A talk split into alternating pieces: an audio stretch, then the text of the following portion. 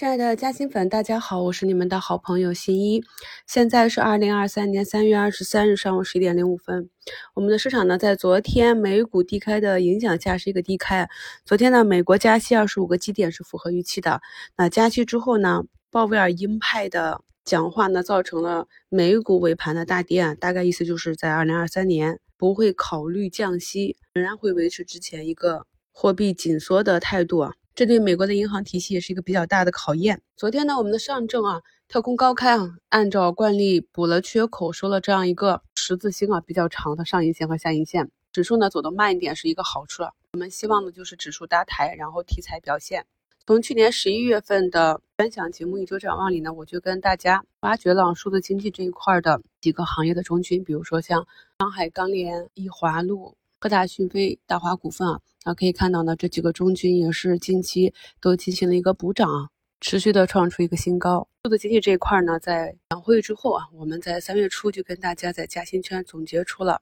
市场上被资金选中的各个环节上的核心公司。那今天呢，市场上是跌多涨少，三千四百多家下跌啊。一千多家上涨，涨停十五家，跌停三家。那数字经济这一块呢，尽管是经过了昨天的一个高潮，基本上我们关注的这五十多家个股，昨天都是一个大涨。那么今天即便是有分化下跌的呢，不过也是跌一两个点啊。那像托尔斯、大华股份、易华路、科大讯飞、海天瑞声、新源股份、寒武纪、蓝启科技这些都是在大涨。在这个数字经济。上半月持续上涨的过程中呢，是持续抽血其他的板块。那近期呢，一直比较低迷的半导体板块啊，也是有异动。在这两周的一周展望里，我跟大家分析过医药、医美、半导体它的周期以及目前的估值情况。在三月二十一日，股市嘉兴圈跟大家更新了半导体的这几个环节的核心公司啊。昨天也跟大家念了从十五个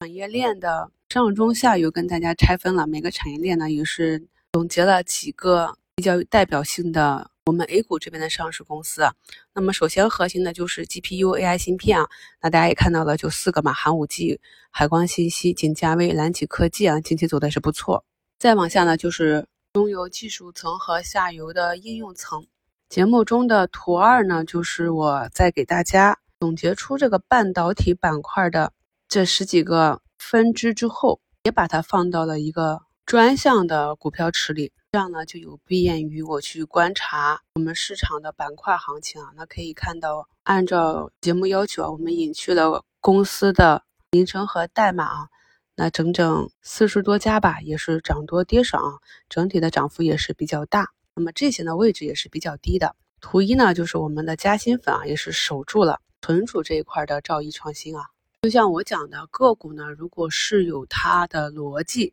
然后呢，在调整的周期和时间上又足够了，那么我们按照技术体系、估值体系去关注起来。兆易呢，目前是上涨了六个多点啊，也有嘉兴方朋友打卡学习啊，发现像北京军政啊、金城股份这些也都站上年线了，非常好啊。我们越来越多的嘉兴粉也学会了去观察市场，观察这些优质的上市公司，哎，它的周期调整到末端关注起来啊，从底部左侧到右侧这样一个。资金切换的过程中，我们呢也做跟随啊，把短期涨幅比较大的、开始出现放量巨震的这些仓位呢，慢慢的腾挪到底部，更具有性价比、更安全的你中长期看好的板块和标的里。在过去两年的学习中，我们越来越多的加薪粉呢，摆脱了过去常年啊亏损深套的旧的思路，变则通，通则达嘛。一旦呢我们扭转了这种。错误的啊，容易导致亏损的投资思路，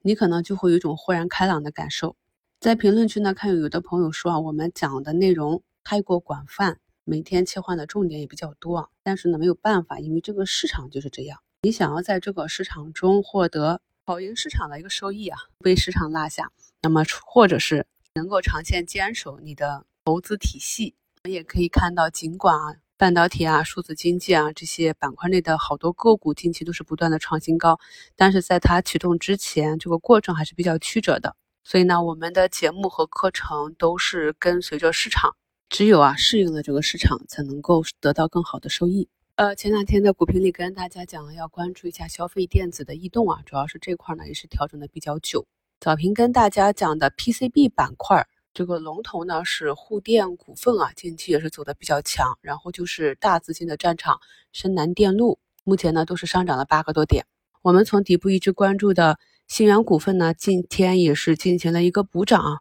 目前是上涨了百分之十九点三，距离涨停也就是一步之遥了。虽然市场上是跌多涨少，但是我们上证指数还是比较漂亮，这呢是得益于啊中字头这个板块呢个股呢调整了三天，好多呢都是调回了十均附近呢，今天整体是有一个上涨。我在前面的一周展望里也跟大家分析过中字头了，我们可以把它们作为一个板块。从它们图形上来看呢，基本上都是走趋势的，趋势还是比较完好。尽管今天科创板的中军这个中芯国际呢是一个绿盘，但是由于科创板内大部分的个股呢都是近期的热点的科技股啊，所以板指呢今天是上涨了一个多点。这是科创板去攻击年线的第三天了。从 K 线图上来看呢，也是五加五啊这样的一个阳线，还是走的比较强。我们可以看到科创板板指啊，每次回踩的幅度越来越小。看这一次是不是真的就要跟一千点说拜拜了？昨天收评做了一个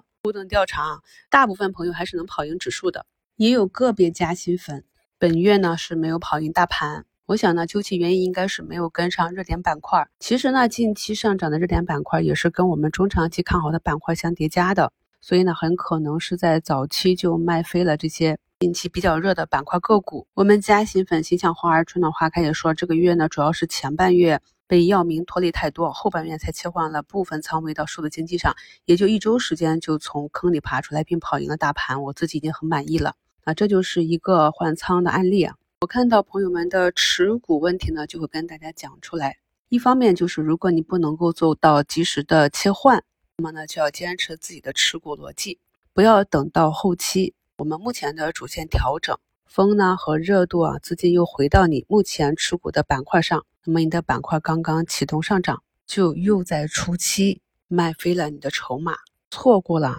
个股波浪的主升阶段。我们在整个持股过程中呢，不断的去复盘总结，不管是亏损还是获得了收益，都要做到亏的明明白白，赚的也是明白钱。目前呢，我们的市场呢还是整个大行情的启动阶段。我们要把握这样的机会啊，不断的去复盘总结，优化自己的操作体系，做到舒服的持股，才更有机会达到我们的预期收益。我这两天呢，还在为明晚八点的专项直播赶稿啊，内容非常的多。我们每一次进行产业链的梳理的内容都是非常重要的，朋友们呢可以点击节目简介中的直播链接，转发到微信上。没加入新米团的朋友呢，也可以免费试听五分钟。明晚直播间呢会有喜马发放的西米团八五折优惠券，感谢好朋友们的一路支持，祝大家交易顺利，我们下午收评聊。